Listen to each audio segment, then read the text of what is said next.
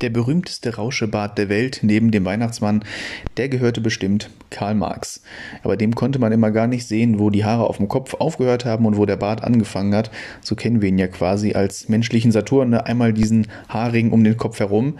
Aber seine Werke, die kennen wir bis heute und deswegen gibt es auch ganz viele Bücher über ihn und von ihm. Also nicht nur das berühmte kommunistische Manifest oder das Kapital, sondern eben auch ein paar kleinere Werke und über eins möchte ich heute sprechen, hier bei Folge 2 bei Strandholzfunken, dem Literaturpodcast, und zwar über das Buch Das Reich der Freiheit. Das ist ein Zitaten, ähm, eine Zitatensammlung quasi, die chronologisch geordnet sind und dadurch kann man über quasi das ganze Leben von Karl Marx anhand von Zitaten nochmal nachverfolgen. Das habe ich jetzt vor kurzem gelesen, das hat knapp 100 Seiten, also das geht recht zügig. Ähm, es ist nicht von Karl Marx, sondern von einem gewissen Herrn Kurt Lotzky. Karl Marx wird ja als einer der großen Denker des 19. Jahrhunderts eingestuft, der neben Charles Darwin es geschafft hat, aus dieser Zeit eben etwas zu schreiben, was wir bis heute eben noch kennen und was auch bis heute Nachwirkung hat. Bei Karl Marx liegt es ja nun mal daran, dass er Prognosen gewagt hat für eine Zeit, die er gar nicht kennen konnte. Ne? Wie sollte er wissen, was alles noch so kommt? Aber vieles von dem ist ebenso eingetroffen. Gelebt hat er von 1818 bis 1873 und das zeigt, er ist eigentlich nur 65 geworden. Komischerweise sieht er aber aus irgendwie wie 80 oder 90 immer. Ne? Also wenn man dieses klassische Bild von ihm denkt mit dem weißen Rauschebart, was ich eben schon angesprochen habe. Aber in den jüngeren Jahren, da hat er eigentlich viel, ähm, viel wichtigere Arbeit gemacht, eben das Manifest zu schreiben und auch dieses Riesenwerk, ne, das Kapital, das Manifest selber hat ja nicht mal 50 Seiten, das Manifest der Kommunistischen Partei.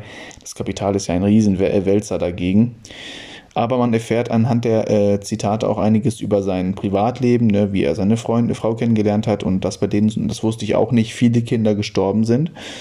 Ähm, dass er natürlich Geldnot hatte, das ist ja bekannt, und dass, äh, wie er dann Friedrich Engels kennengelernt hat, der ihm Geld geliehen hat oft, sodass er und seine Familie sich über Wasser halten konnten. Denn mit äh, theoretischer kommunistischer Denkarbeit hat man ja nie so viel, nicht so viel verdient oder besser gesagt gar nichts. Zwischenzeitlich hat er auch mal für mehrere Zeitungen geschrieben. Einmal hat, ist er an einer Universität ähm, hat er Ärger bekommen wegen nächtlicher Trunkenheit und ähm, wegen zu, zu großer Lautstärke. Da ist er, glaube ich, rausgeschmissen worden.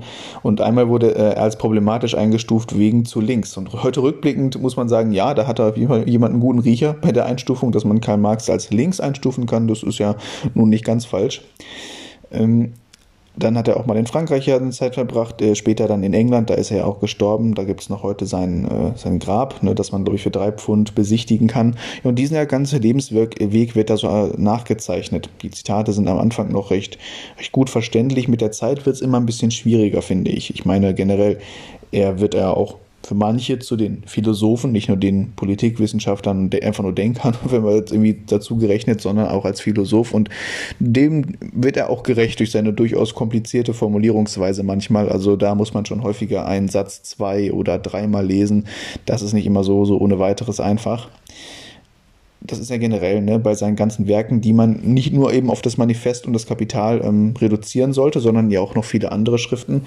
Und eine der ersten, äh, die hat eigentlich einen ganz klaren Tenor, wenn es auch da natürlich hier und da schwierige Formulierungen gibt. Und das ist ja mit der Kritik an Religion. Man kennt das berühmte Zitat, Religion ist das Opium des Volkes ne, weil das Religion berauscht die Menschen und lässt sie so ein bisschen vergessen, was eigentlich drumherum gerade passiert, lenkt die ein bisschen ab und gibt ihnen für den Moment ein gutes Gefühl. Ist aber eigentlich etwas, was man ablehnen sollte. Karl Marx war ja nun mal Religionskritiker, wie es ja viele Marxisten und Marxistinnen sind. Generell verträgt sich ja der Kommunismus, jedenfalls wenn wir in der Geschichte zurückgucken, nicht so gut mit Religion. In der Sowjetunion war es ja sogar verboten. Und heute äh, in China gibt es auch äh, sehr wenig äh, religiöse Menschen im Verhältnis dazu, dass es knapp 1,4 Milliarden Leute sind. Da ist da doch eher ein tendenziell atheistisches Weltbild und eher so ethisches, humanistisches Weltbild geprägt, nach chinesischem Prinzip, wenn man so will. Also ist vielleicht noch etwas anders als das, was wir als humanistisch einstufen würden, aber eben nicht religiös. Ne? Es gibt keine Staatsreligion in China. Ich glaube, was am meisten verbreitet ist dann noch eher der Buddhismus. Aber gut, das soll uns jetzt nicht beschäftigen. Wir wollen ja über das Reich der Freiheit sprechen, denn Karl Marx, ne, das ist ja nun mal die große Kritik auch der Liberalen oft an den Linken, dass die alles beschränken und verbieten wollen und alles regeln, ne, dadurch, dass auch der Staat in der Planwirtschaft äh, den Markt äh, bestimmt und die Wirtschaft bestimmt. Ne, dann wird ja immer eine, eine gewisse Beschränkung und ähm, Einmischung des Staates erstmal vorgeworfen. Das stimmt ja auch, der, der Staat soll ja sich einmischen, soll das ja regeln laut Marxismus. Laut Karl Marx würde das aber halt Freiheit ermöglichen, vor allem für die Arbeiter und Arbeiterinnen. Und an die richten sich ja primär seine Schriften. Und auch die von Friedrich Engels, der hat ja mitgearbeitet, das wollen wir nicht vergessen. Und äh, das ja, schlägt sich auch als den, äh, schlägt sich in diesen Zitaten nieder. Ich kann ja mal spaßeshalber irgendeins rausgreifen, das kann natürlich jetzt auch ein kompliziertes werden. Einfach nur, dass ihr mal so einen Eindruck bekommt, wie kompliziert er mal formulieren kann und mal nicht. Ich nehme jetzt mal irgend, irgendwas von der Politik raus vom Anfang. Er schreibt natürlich auch über die Unruhen, die es gab, ist ja keine Frage. Ähm, nehmen wir das hier. Das ist von 1844. In Deutschland kann keine Art der Knechtschaft gebrochen werden, ohne jede Art der Knechtschaft zu brechen. Das gründliche Deutschland kann nicht revolutionieren, ohne von Grund aus zu revolutionieren. Die Emanzipation des Deutschen ist die Emanzipation des Menschen.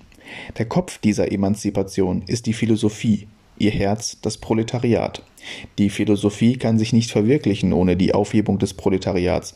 Das Proletariat kann sich nicht aufheben ohne die Verwirklichung der Philosophie. Und ich schätze, die meisten von euch denken gerade, hä?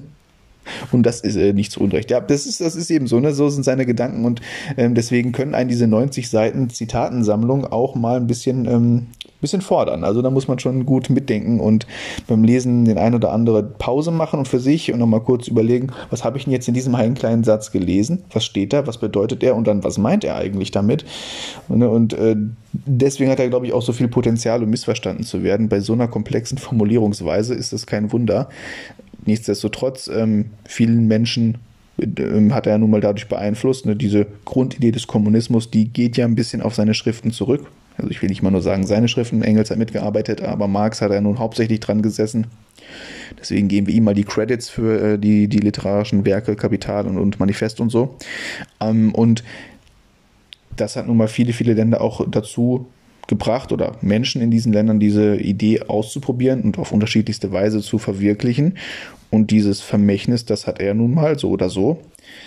Heute ist es ein bisschen schwieriger natürlich, ähm, seine Gedanken auf unsere heutige Gesellschaft zu übertragen, weil er das ja so nicht kannte und äh, kennen konnte, habe ich ja schon gesagt. Und die Frage ist zum Beispiel, wie Marx sich mit Social Media jetzt, ähm, und diesen Thematiken und Social Media Wahlkampf, wie er dazu zum Beispiel sich geäußert hätte, wenn er das überhaupt gemacht hätte. Wenn er, vielleicht hätte er auch gesagt, das ist gar nicht mein Thema, sondern weiterhin äh, die Problematiken des Kapitalismus und die, also die Schwächen des Kapitalismus, die immer dazu führen, quasi mal zu sagen, dass immer noch mehr produziert werden muss für immer, in immer kürzerer Zeit und für immer weniger Geld. Eine Prognose von ihm, die nun mal genauso eingetreten ist. Ja, aber gut, wir wollen jetzt hier nicht in äh, diesem kleinen Literaturpodcast ähm, versuchen, Marx zu erklären. Das ist eine große, große Aufgabe. Nicht umsonst hatte ich auch im Philosophieunterricht mit ihm zu tun und da hat mal meine Philosophielehrerin schon gesagt, generell galt das bei allen Philosophen, mit denen wir uns beschäftigt haben, Wieso ist das eigentlich so ein Männerverein, fällt mir gerade auf. Es gibt gar keine Philosophinnen, mit denen wir uns beschäftigt haben. Das ist vielleicht noch eine kleine Lücke, da muss mal ein bisschen was passieren. Es gibt bestimmt welche, werden nur wieder nicht gehört. Hm, ja, das Problem war immer, sie sagte, fangt gar nicht erst an zu versuchen, die Philosophie und die Gedanken so kurz zusammengefasst zu erklären. Das, daran würde man immer als Schüler und Schülerin scheitern. Also genau das, was ich gerade mache, quasi. Nee, ich will ja auch mehr über sein, äh, deswegen hauptsächlich habe ich mich auf sein Buch äh, konzentriert, äh, die, das heißt, das Reich der Freiheit. Und das ist eben das Reich der Freiheit, beschreibt Marx eben mit diesen Zitaten, wie es das Buch eben macht, ne, wie sich quasi die Freiheit der Menschen ähm, ermöglichen kann, wenn gewisse Regeln erstmal getroffen sind. Also quasi so ein, es klingt wie so ein Paradoxon, ne, dass man Beschränkungen aufstellen muss, um die Freiheit für die Arbeiterklasse, für das Proletariat, wie er es nennt, um dafür zu gewährleisten und zu erreichen. Oder eben auch zu erkämpfen. Das eben als grohe, ja, das eben meinte, deswegen wurde, glaube ich, dieses, dieser Titel gewählt. Nichtsdestotrotz habe ich ja auch schon gesagt, es gibt auch andere Schriften von ihm, wie die Religionskritik oder immer Bestandsaufnahmen, die er in irgendwelchen Zeitungen geschrieben hat von der aktuellen politischen Situation. Und das sind so Zitate, die man vielleicht noch nicht so kennt. Und dafür lohnt sich so ein Blick in äh, so, solche Bücher eben auch mal. Davon kriegt man ja nicht ganz so viel mit. Ne? Man guckt, konzentriert sich eben auf Manifest und Kapital. Habe ich hier ja jetzt eben auch gemacht. Und deswegen ist so, ein, so eine Zitatensammlung nochmal ganz schön und äh, ich habe es definitiv nicht bereut zu lesen, wenn ich auch nicht jedes Zitat mega interessant fand. Denn ähm, auch wenn ich es nicht darf oder nicht tun sollte, die Philosophie von Marx zusammenzufassen, So bleibt am Ende doch im Großen und Ganzen eine Botschaft schon verständlich da stehen. Das ne, bei aller komplizierten Formulierungsweise von ihm hört man ja klar raus und liest man auch klar raus, dass sich Arbeiter zusammenschließen sollen, um eben für ihre Rechte zu kämpfen, denn das ermöglicht ihnen erst die Freiheit, die sie in ihrem Leben brauchen, um quasi glücklich zu werden. Oder wie er es kurz und knapp formuliert, Proletarier aller Länder, vereinigt euch.